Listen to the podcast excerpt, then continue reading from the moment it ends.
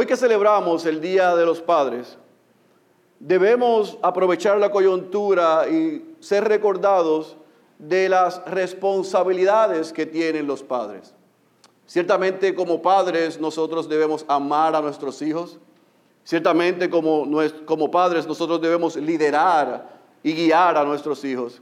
Y ciertamente como padres nosotros debemos proveer para nuestros hijos. Pero una de las responsabilidades mayores que tenemos los padres es poder delinear, ayudar a nuestros hijos a que ellos entiendan cuáles son sus responsabilidades cuáles son sus deberes, ayudarles a crear un mapa, cómo se ve su relación, la relación de ellos como hijos con nosotros como padres, pero también cómo se ve la relación de ellos con otros. Ese no es el trabajo de mamá, ese no es el trabajo de la iglesia, ese no es el trabajo de la escuela, ese es el trabajo de los padres.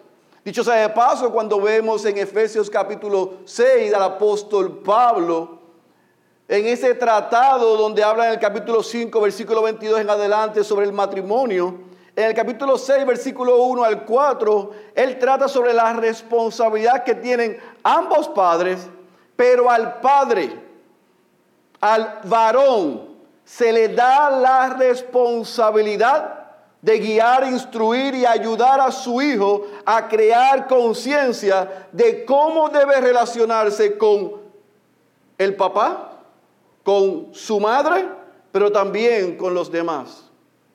En la providencia de Dios, porque nosotros no somos tan inteligentes.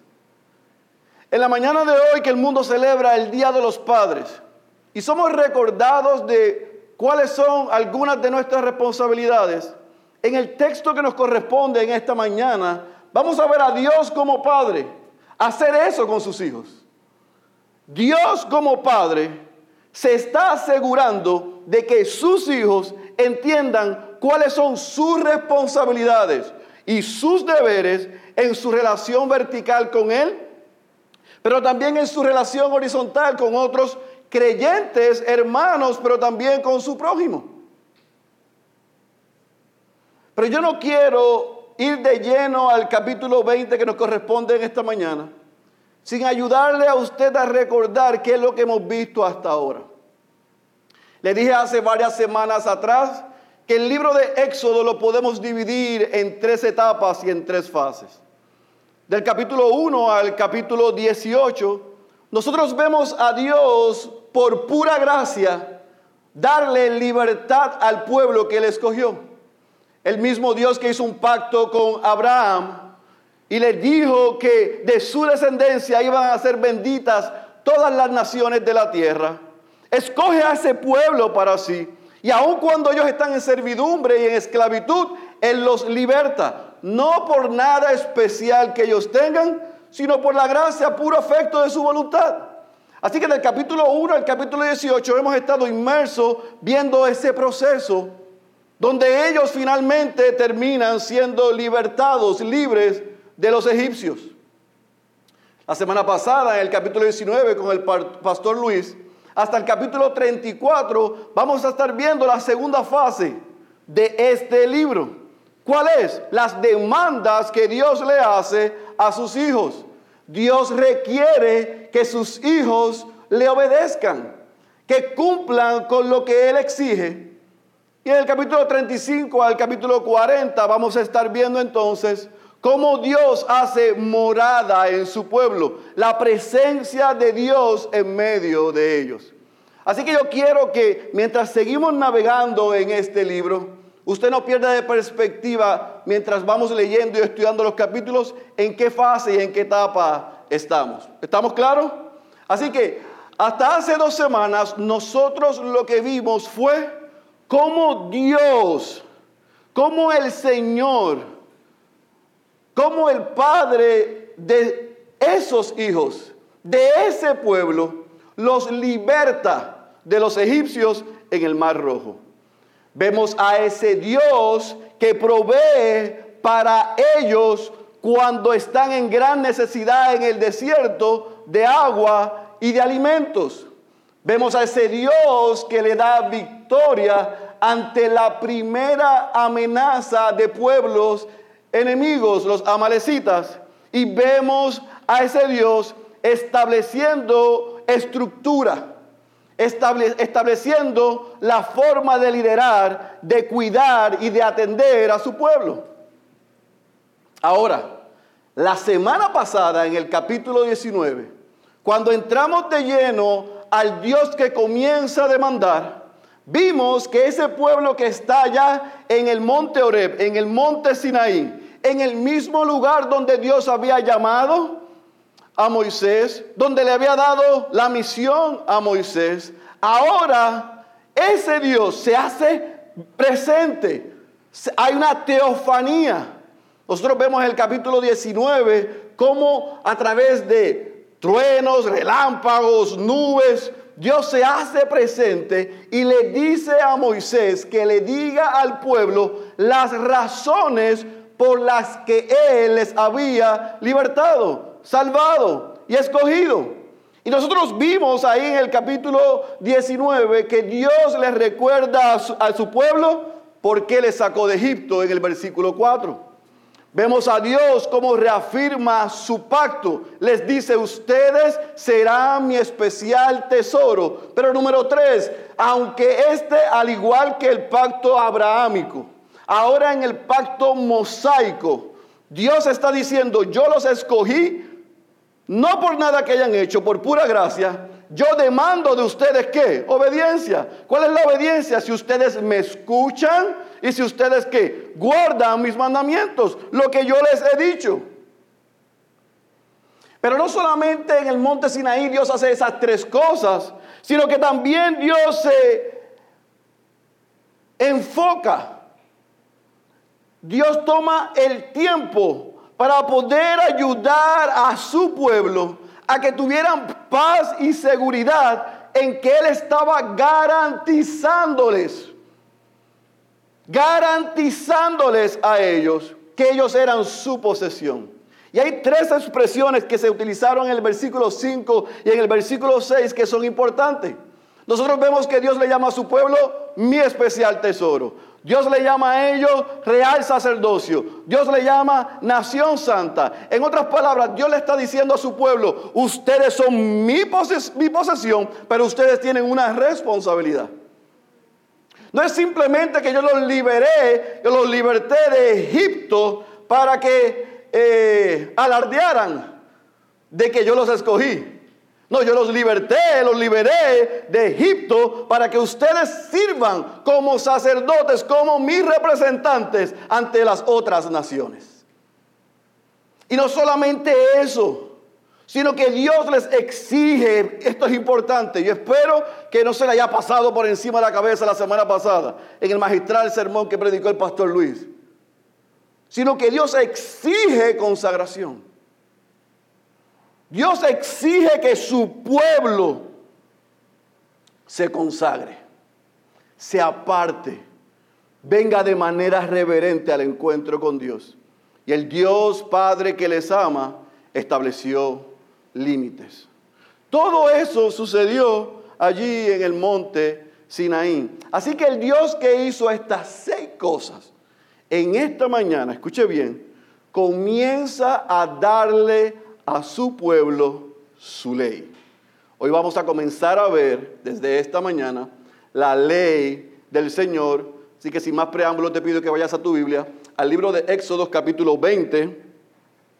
Éxodo capítulo 20. Y mientras usted lo encuentra, yo quiero que usted, basado en lo que hemos repasado, entienda esto. El Dios que los convirtió a ellos de esclavos a real sacerdocio es el Dios que demanda de ellos obediencia y adoración. Otra vez, el Dios que los sacó a ellos de la esclavitud de Egipto y los hizo sus real sacerdocio, demanda de ese pueblo, demanda, requiere obediencia y adoración. ¿Estamos claros?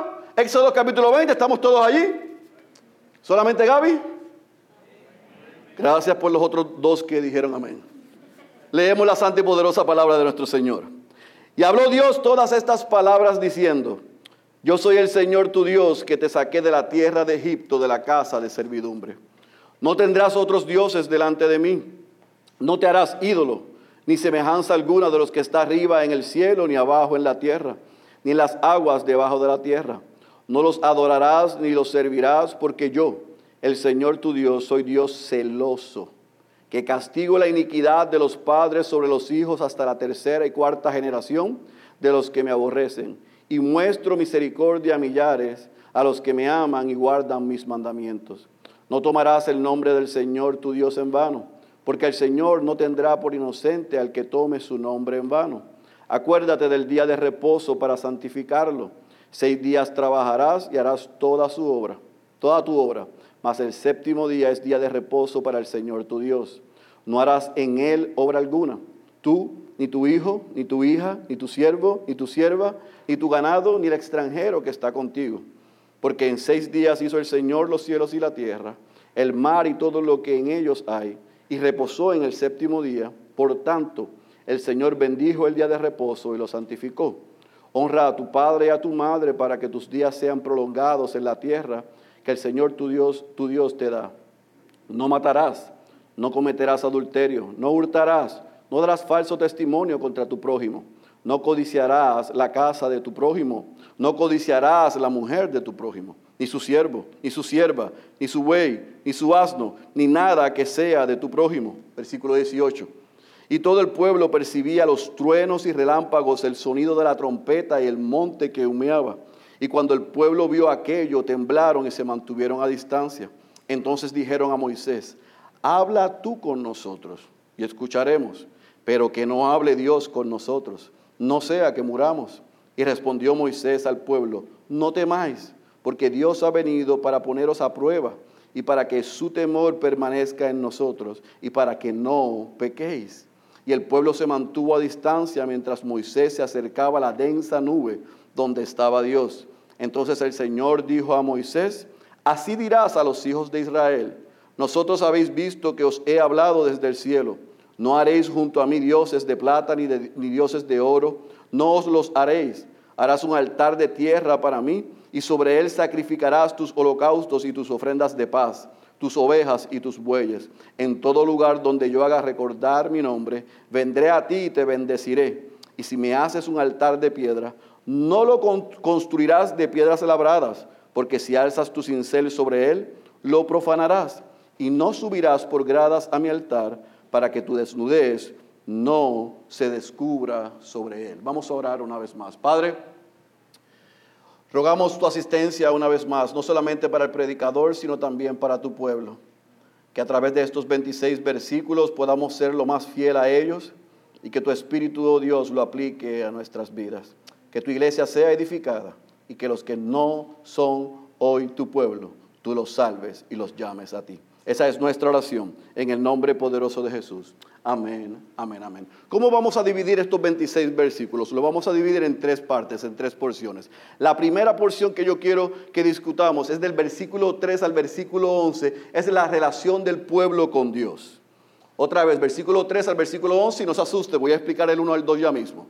Capítulo, el, versículo 3, versículo 11, la relación de Dios o del pueblo con Dios. Del versículo 12 al versículo 17 vamos a ver la relación entre ellos, con otros, entre el pueblo de Dios con otros, con otros prójimos, con otros hermanos, con otros pueblos.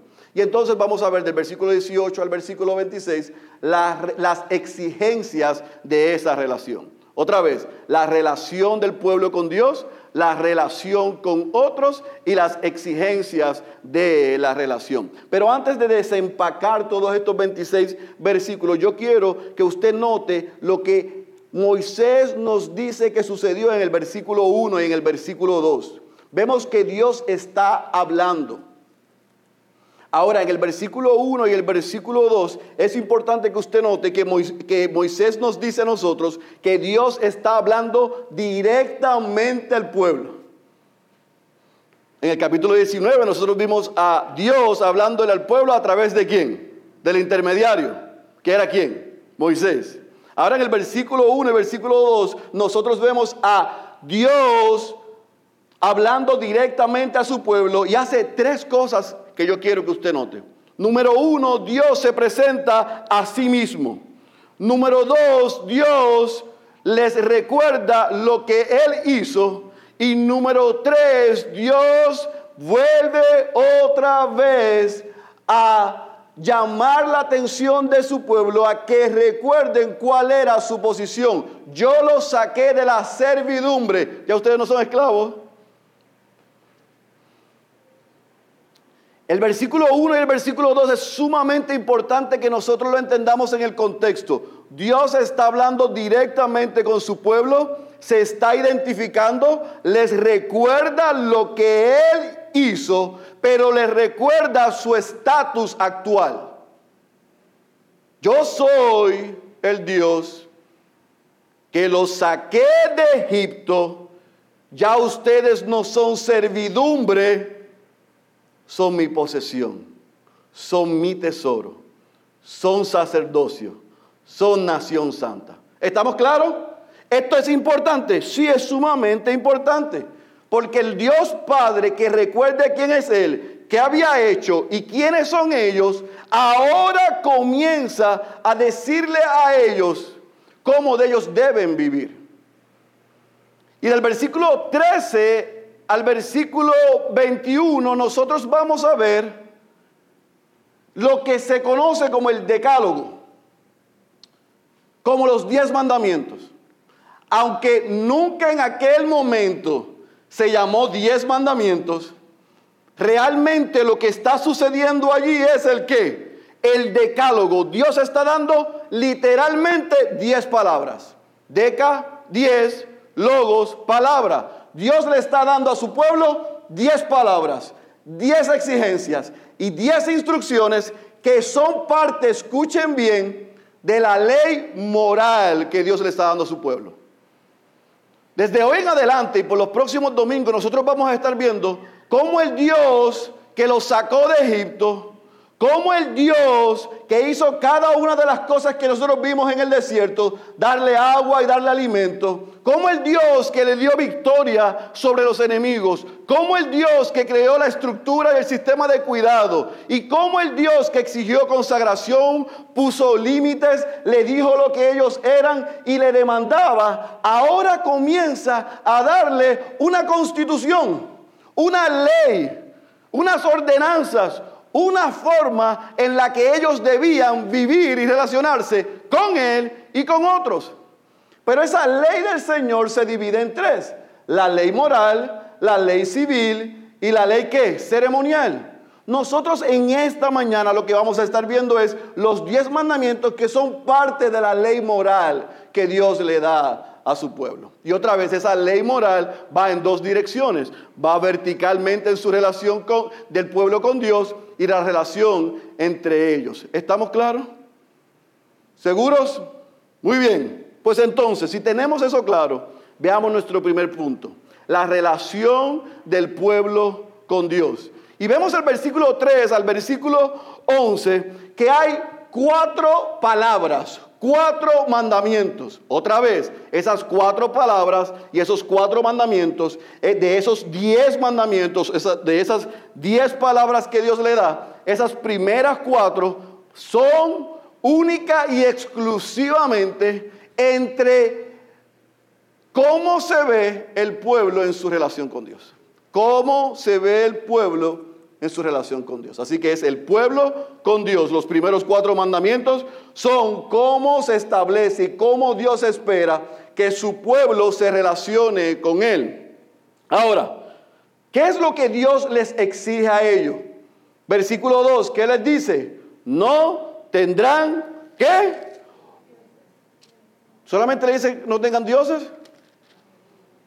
Versículo 3, pero le dice, no tendrás otros dioses que delante de mí.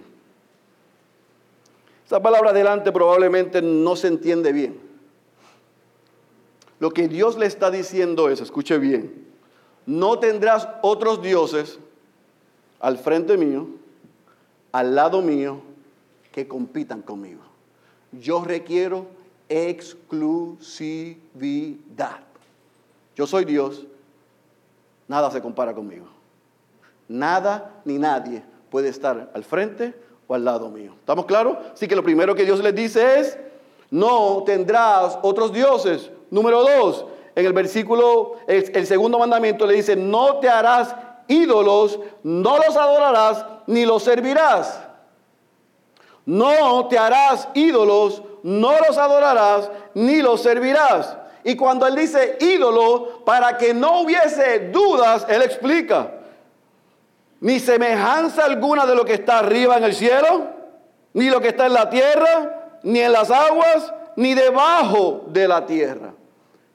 Así que no hay manera, le está diciendo Dios, que tú pongas a algo a alguien delante de mí, pero tampoco harás ídolo de nada, de nada, de nada. Y a eso tampoco lo adorarás.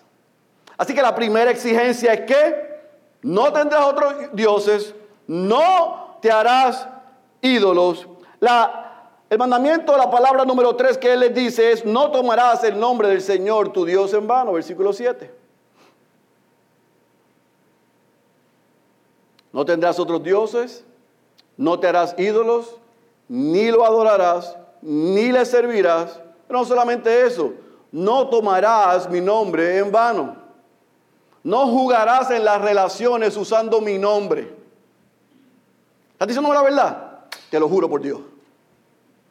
Ahora los cristianos lo hacemos eso, te lo prometo delante de Dios. ¿Sabe que no es suficiente prometer? Tienes que decir prometo delante de Dios.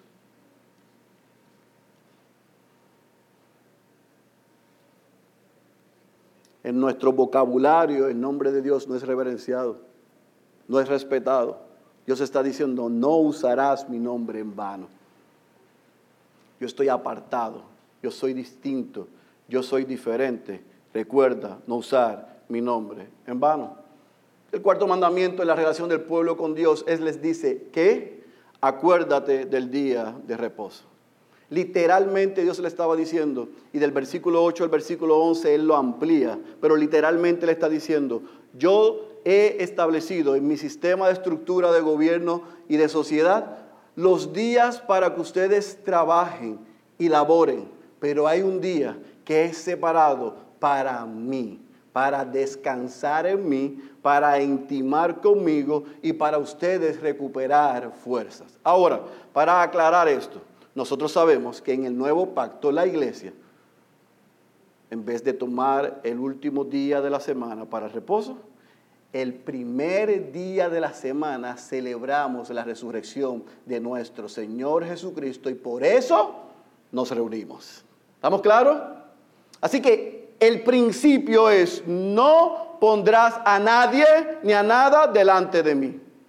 No harás ídolos de nada, de nada no usarás mi nombre en vano. Y acuérdate que en mí tú puedes descansar y debes intimar conmigo. ¿Estamos claros? Así que, ¿qué es lo que está haciendo Dios en esos primeros cuatro, cuatro palabras, mandamientos, ordenanzas con su pueblo? Dios está pidiendo de su pueblo exclusividad. Dios es un Dios celoso. Dios no comparte su gloria con nada ni con nadie. Es como si literalmente Dios les estuviese, diciendo, no coloques tu amor, tu confianza en otro lugar o en otra persona que no sea en mí. Y no solamente eso, en mí tú puedes hallar descanso. Recuerden lo que había sucedido hasta el momento. Recuerden lo que ha sucedido, lo que viene pasando. Dios está llamando después de haber escogido a un pueblo para sí y creando de ellos una nación santa, un real sacerdocio y está pidiendo exclusiva adoración. No van a adorar a nada ni a nadie delante de mí. Yo no les permito, escuche bien, que ustedes compartan su tiempo de adoración con otra cosa, con otra persona. No soy yo más otra cosa, soy yo y punto.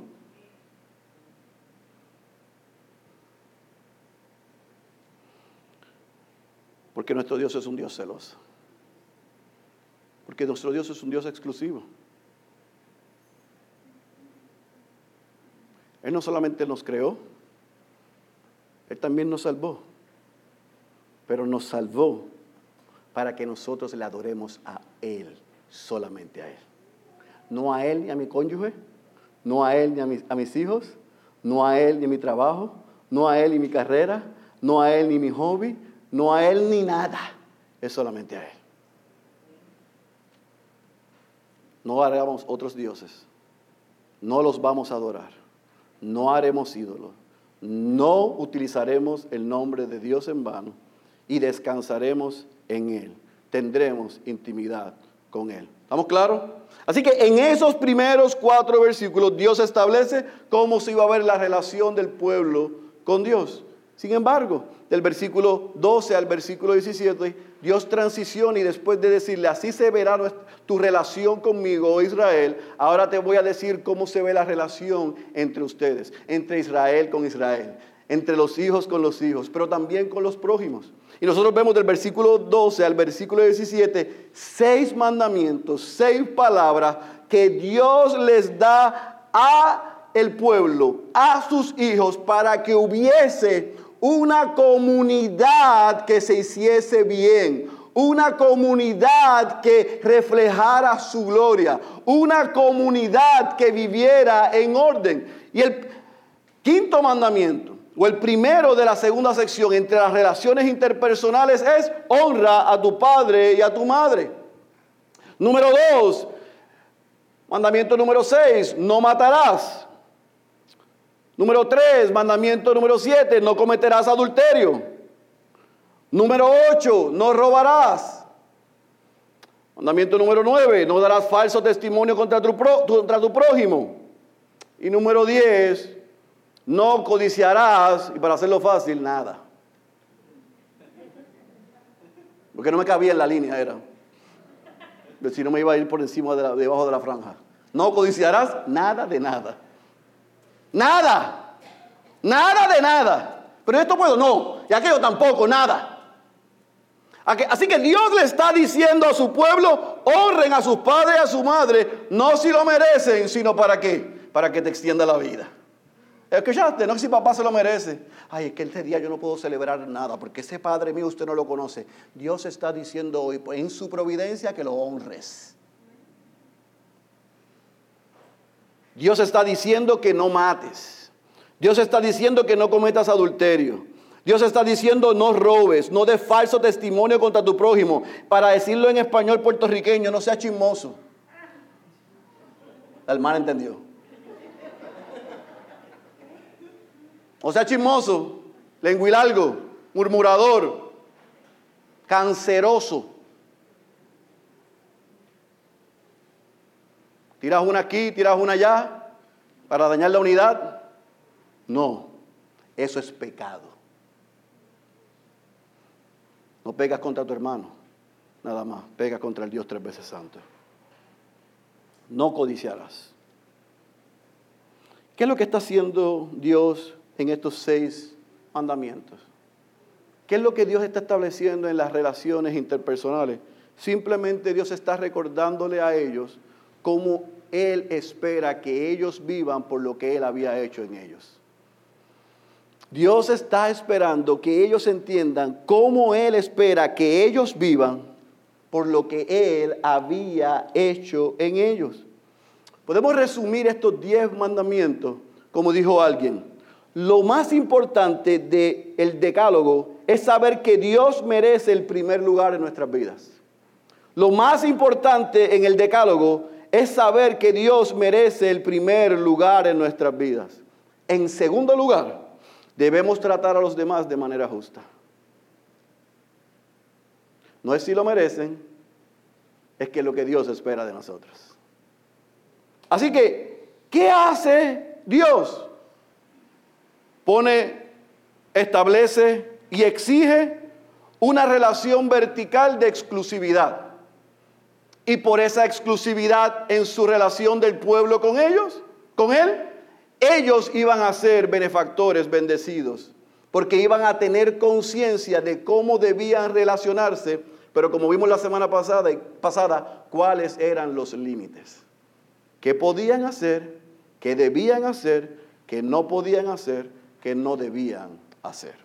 Ahora, el versículo 18 el versículo 26, nosotros vemos que cuando Dios le dio estas diez palabras, estos diez mandamientos al pueblo de manera directa, vemos en el versículo 18, el versículo 20, que el pueblo reaccionó de una manera que sorprendida, se atemorizaron, pero se atemorizaron al punto que fueron a donde Moisés y le dijeron, oye negro, de ahora en adelante, ¿tú crees que tú puedes hablar con Dios y hablarnos a nosotros de Dios y lo que te dice? porque estar en esta escena otra vez fue aterrador.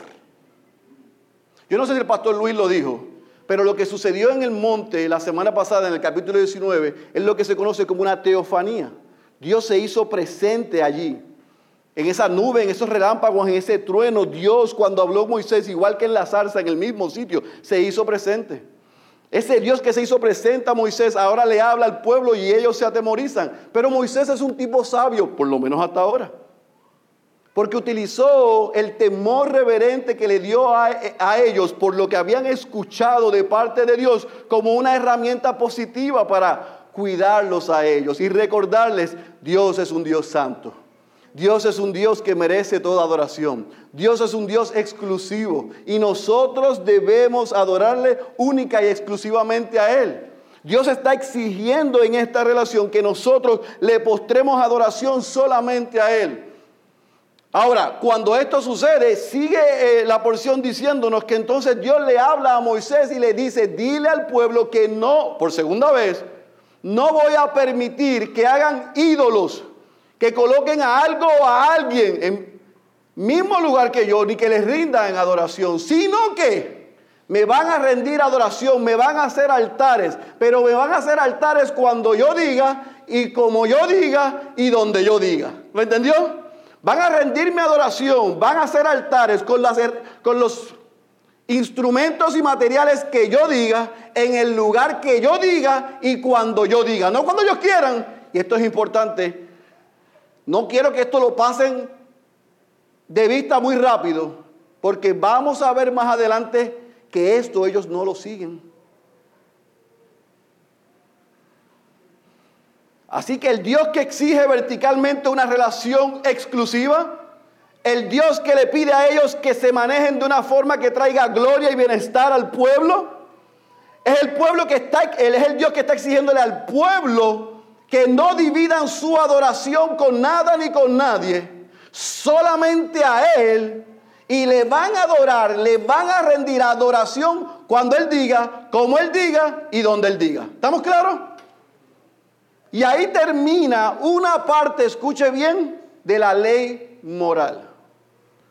La semana que viene vamos a ver desde el capítulo 21 al capítulo 23 cómo Dios comienza a establecer lo que se conoce la ley civil y ceremonial, que a diferencia de la moral, el incumplimiento de ella tiene graves consecuencias. Ahora, no me voy a adelantar a la semana que viene. Si usted quiere escuchar, ven, léalo y venga conmigo la semana que viene. ¿Estamos claros?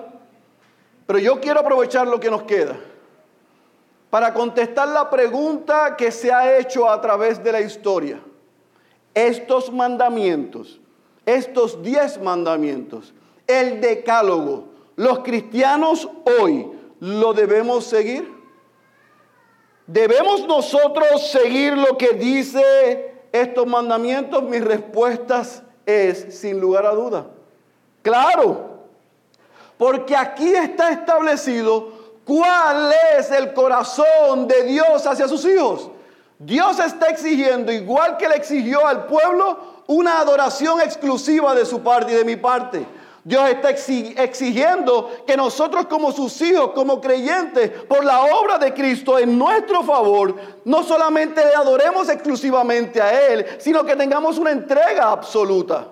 Dios quiere que nuestro amor a Él sea sin reserva. Y Dios quiere que sus hijos tengan y encuentren completo descanso en Él. Un famoso pseudopastor escribió un libro y dijo, no, estamos en la gracia. Estamos en el nuevo pacto. Ya Jesús abolió la ley, así que usted no debe vivir los mandamientos. Nada más lejos de la verdad. Jesús no vino a abolir la ley moral, él vino a cumplirla. Y es cierto que Él la resumió en Mateo 22 en dos mandamientos. Amarás al Señor tu Dios con toda tu mente, con toda tu fuerza, con toda tu alma, con todo tu corazón, sí. Y a tu prójimo como a ti mismo, es cierto. Pero ese es el mismo Dios que Marcos al joven rico le cita. ¿Qué? La ley. Pablo en Romanos 13 cita qué? La ley. El Pentateuco tiene sobre 600 leyes. Y esas 600 leyes las podemos resumir en los 10 mandamientos. ¿Por qué? Porque Dios está exigiendo una relación exclusiva con Él, una adoración, entrega, amor y descanso en Él. Pero esta es la diferencia de lo que algunos creen. Vivimos así no para ganar salvación, porque estos mandamientos fueron dados después que Dios libró al pueblo de Egipto. Ellos no tenían que seguir esto para obtener libertad ni para obtener salvación, sino que lo hacían porque eran libres y estaban salvos, seguros, guardados en Él. Es como mi amigo Jared Wilson dijo, nosotros obedecemos desde nuestra aceptación, no para nuestra aceptación. ¿Lo entendió? Nosotros obedecemos, el pueblo obedecía porque ya eran aceptos, no era para ser aceptos por Dios. Nosotros como creyentes libres, libertados, salvados, redimidos en Cristo, seguimos estos mandamientos no para obtener salvación ni para mantenerla sino porque Dios nos ha aceptado en Cristo y nos ha dado libertad, Él requiere que nosotros tengamos una adoración exclusiva, una entrega absoluta, un amor sin reserva y un completo descanso en Él. No solamente para nuestra relación con Él, sino para que tengamos una relación saludable con los demás. Dios desea que entre creyentes nuestra relación sea una que traiga gloria a su nombre y no produzca dolor a los otros. Cuando yo no honro a mis padres, cuando yo codicio, cuando yo adultero, cuando yo miento, cuando yo, cuando yo mato. Y ustedes me están mirando, nosotros no hemos hecho eso nunca. Pues Jesús en el sermón del monte dijo que si en el corazón deseas algunas de esas cosas, has violado la ley. Así que cada uno de nosotros en nuestra relación con Dios y en nuestra relación con los demás, dentro de lo que Dios ha establecido en su ley moral, Dios espera que nosotros la cumplamos. Otra vez, no para obtener nada ni para mantener nada, sino porque Dios quiere que tengamos una relación exclusiva con Él y una relación saludable con los demás. Otra vez, iglesia, el argumento de que Jesús vino a abolir la ley e incluye los mandamientos es contrario a las enseñanzas de Él. Sí es verdad. Y lo vamos a ver a través de este libro y podemos ver en Antiguo Testamento sobre 600 leyes que se resumen en estos mandamientos. Pero Jesús los resumió aún más en Mateo 22 pero Él no vino, como dijo en el Sermón del Monte, a abolirla, sino a cumplirla. Y Él espera que usted y yo, como dijo Pedro en 1 de Pedro capítulo 2, versículo 9, como linaje escogido, como nación santa, como real sacerdocio y como pueblo adquirido por Dios, vivamos para Él y podamos compartir la gracia de Dios en Cristo con otros. Así que la pregunta no es, Está mal, formulada la pregunta. ¿Debemos seguir los mandamientos? No es la pregunta correcta. La pregunta correcta es, ¿estamos amando a Dios por encima de todo y todos? ¿Y cómo estás amando a otros? Esa es la pregunta correcta. O sea, los teólogos de jaula que aprenden un poquito y creen que lo saben todo, que todo es gracia, pero no entienden la gracia, son los que toman esto totalmente fuera de contexto. Dios exige adoración exclusiva y Dios exige que nosotros tengamos relación con otros. Por lo tanto, aunque Jesús cumplió esto, la resumió y la demandó, utilizando el resumen de Jesús en Mateo 22, ¿estás amando a Dios con todo tu corazón, toda tu mente toda tu alma? ¿Y estás amando a tu prójimo como a ti mismo? Porque esa es la pregunta con la que nosotros debemos concluir este mensaje. ¿Cómo está tu relación con Dios y cómo está tu relación con otros creyentes y con tu prójimo? ¿Estás glorificando a Dios con tu vida? ¿Es Dios el objeto exclusivo de tu adoración? ¿O Dios está compitiendo en tu agenda y en tu chequera y en tus apps con cualquier otra cosa u otra persona? Esa es la pregunta. No te me pongas técnico, ponte espiritual y responde como hijo. ¿Amas a Dios sobre todas las cosas? Y amas a tu prójimo como a ti mismo. ¿Amas a Dios con toda tu mente, con toda tu alma y con toda tu fuerza? ¿De la boca o tus frutos muestran eso? amas a tus hermanos, que estás dispuesto a dar tu vida por ellos, a preocuparte por ellos, a salir de tu zona de confort por ellos. Sus sufrimientos son tuyos. ¿Oras por ellos o murmuras de ellos?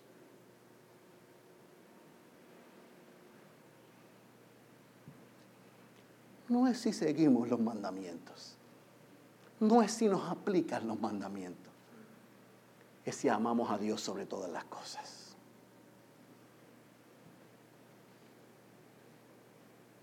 Ahora, por cuchucienta vez, antes de cerrar,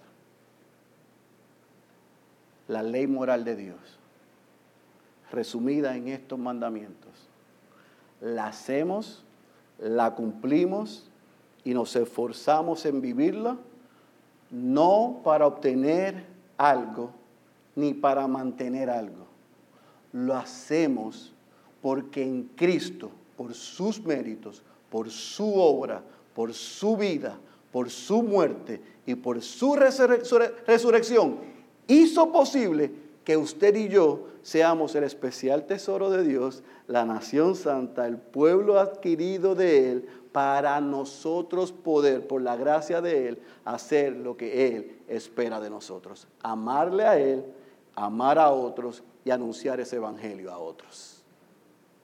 Así que cuidado, que ahora salga diciendo, ciertamente Dios requiere mi adoración, tengo que amar a mis hermanos y me voy a esforzar en hacerlo para ganar el favor de Dios. Usted no entendió nada, espera hasta el martes que yo suba el sermón y escúchelo otra vez. Porque yo no he dicho eso. Yo he dicho que hacemos esto porque igual que el pueblo de Dios, hemos sido rescatados, hemos sido salvos, no por nuestros méritos, sino por los méritos de Cristo. Y aquel que es salvo, que es pueblo y que pertenece a Dios, debe vivir para la exclusiva honra y adoración de Él, con un amor absoluto y una entrega total no compite Dios con nada, sino que las otras cosas quizás competirán con Dios, pero siempre termina ganando Dios. A la buena, porque queramos hacerlo, o escuche, a la mala, porque nos quiebre.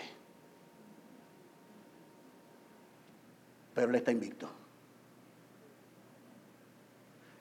Mi oración por nosotros, por nosotros, es que en esta tarde ya, nosotros como iglesia podamos examinar nuestras vidas. Y déjeme decirle que esto no son ciencias aeroespaciales. Examinar tu vida lo puedes hacer verificando todos los domingos qué te dice Apple de cuánto por ciento pasas usando el teléfono. Puedes hacerlo al final del mes cuadrando la chequera para que veas dónde están tus gastos y puedes hacerlo visitando tu calendario para ver dónde estás invirtiendo tu tiempo. Con esas tres cosas, tú puedes saber dónde está tu corazón y dónde está tu adoración. Si como me pasó a mí anoche, este mensajito no te está gustando mucho, yo creo que es una buena señal del Señor para que vengamos en arrepentimiento, porque quizá una de estas tres cosas es donde nosotros le hemos rendido adoración. Si tú estás en el otro lado, tan pronto termine el servicio, ven a donde mí y yo oraré para que Dios haga contigo como Elías y te lleve hoy mismo a su presencia porque estás listo para su encuentro. Pero si tú eres como nosotros, que reconocemos que Dios muchas veces pasa a un segundo plano, hoy es tarde de arrepentimiento, de confesión, pero también de libertad, porque Cristo ha hecho posible que cuando somos expuestos por su palabra y por el poder del Espíritu, en qué no estamos haciendo bien, nos podemos acercar al trono de la gracia y vamos a hallar lo que necesitamos. Y eso incluye no solamente oportuno socorro, sino también perdón. Así que si tú eres como yo y reconoces que otras cosas han estado compitiendo con tu adoración y mi adoración a Dios, hoy confesemos y arrepintámonos. Pero si tú no eres como nosotros, que no es que las cosas están compitiendo con Dios, sino que tú estás rendido en adoración a otras cosas o a otras personas, amigo que estás aquí, yo tengo una mala noticia para ti. La ley del Señor te condena. Pablo en Romanos y en Gálatas es muy claro. La ley del Señor te condena. Si tú vives adorando a otro o a otros, si tú vives no honrando, codiciando, hurtando, matando, dando falso testimonio, tu vida está en peligro. Pero la buena noticia es que aunque la ley del Señor te condena por tú rechazarla, si hoy el Señor ha quitado la venda de tus ojos y tú sientes algo que no puedes explicar, corre a Cristo hoy. Arrepiente de, de tus pecados y confiesa a Jesucristo como Señor y Salvador de tu vida. Eso hará que pertenezcas a este pueblo. Un pueblo imperfecto, pero que se esfuerza por la gracia de nuestro Señor Jesucristo en adorar a ese Dios perfecto. Y por la gracia del Señor Jesucristo, cada día nos da lo que necesitamos para adorarle bien a Él y poder amar a otros. Al final del día, amados, los que son iglesia, somos recordados en esta tarde de las palabras, las palabras del apóstol Juan en Primera de Juan capítulo 5, versículo 3, que estudiamos y leímos hace unos meses atrás. Porque este es el amor de Dios, que guardemos sus mandamientos y sus mandamientos no son difíciles. Para los hijos de Dios en Cristo esto es posible. Para los que no son hijos de Dios, corre a Cristo y te unirás a una familia que puede cumplir eso única y exclusivamente por la gracia de nuestro Señor Jesucristo. El que tenga oídos para oír, yo ruego que haya escuchado la voz de Dios. Cierre sus ojos, por favor. Padre, gracias. En esta tarde ya,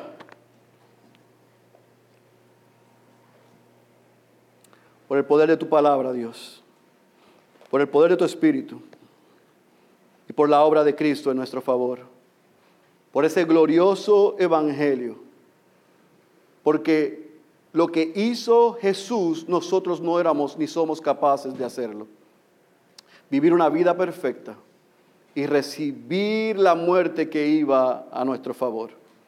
Pero por ese glorioso intercambio donde tú depositaste tu ira sobre Él, nosotros hoy somos llamados tus hijos, tu pueblo, tu especial tesoro, tu linaje escogido, tu real sacerdocio. Somos una nación santa. No para alardear de eso, sino para cumplir con la responsabilidad de que todo nuestro amor y toda nuestra adoración sea única y exclusivamente para ti. Porque tú eres un Dios eh, exclusivo, eres un Dios celoso. Requieres de nosotros adoración exclusiva, entrega absoluta, amor sin reserva y descanso en ti. Y eso está accesible porque Cristo se hizo hombre y pagó el precio para que nosotros podamos vivir de esa manera. Oh Dios, así que la pregunta que tú nos has hecho al culminar este mensaje en esta tarde, sin conocer los corazones de los que estamos aquí, yo la voy a contestar de manera grupal. Si la pregunta es, si te estamos amando a ti sobre todas las cosas y a nuestro prójimo como a nosotros mismos, Señor, te confesamos hoy que no es así. Y Señor, no solamente lo confesamos, sino que nos arrepentimos en esta tarde por eso. Perdónanos como tus hijos. De lo más profundo de nuestro corazón, Señor, perdónanos. Perdónanos porque tú has bendecido nuestras vidas. Tú has suplido nuestras necesidades. Tú nos has dado las peticiones de nuestros corazones según tu voluntad. Señor, tú nos has dado mucho más abundante de lo que nosotros podemos pedir o pensar. Y cuando tú nos has bendecido, nos has suplido, nos has sanado y nos has librado, tú has pasado a un segundo plano. Oh Dios, hoy en la iglesia bautista Ciudad de Dios habemos muchos como los nueve leprosos, que clamamos a ti por misericordia y tú tuviste misericordia y nosotros corrimos y nos olvidamos de ti. Y nos encontramos contigo en la próxima crisis, en la próxima necesidad.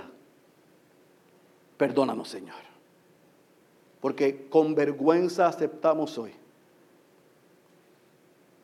que nuestra adoración a ti no es exclusiva. Con vergüenza aceptamos hoy que nuestra entrega no es absoluta.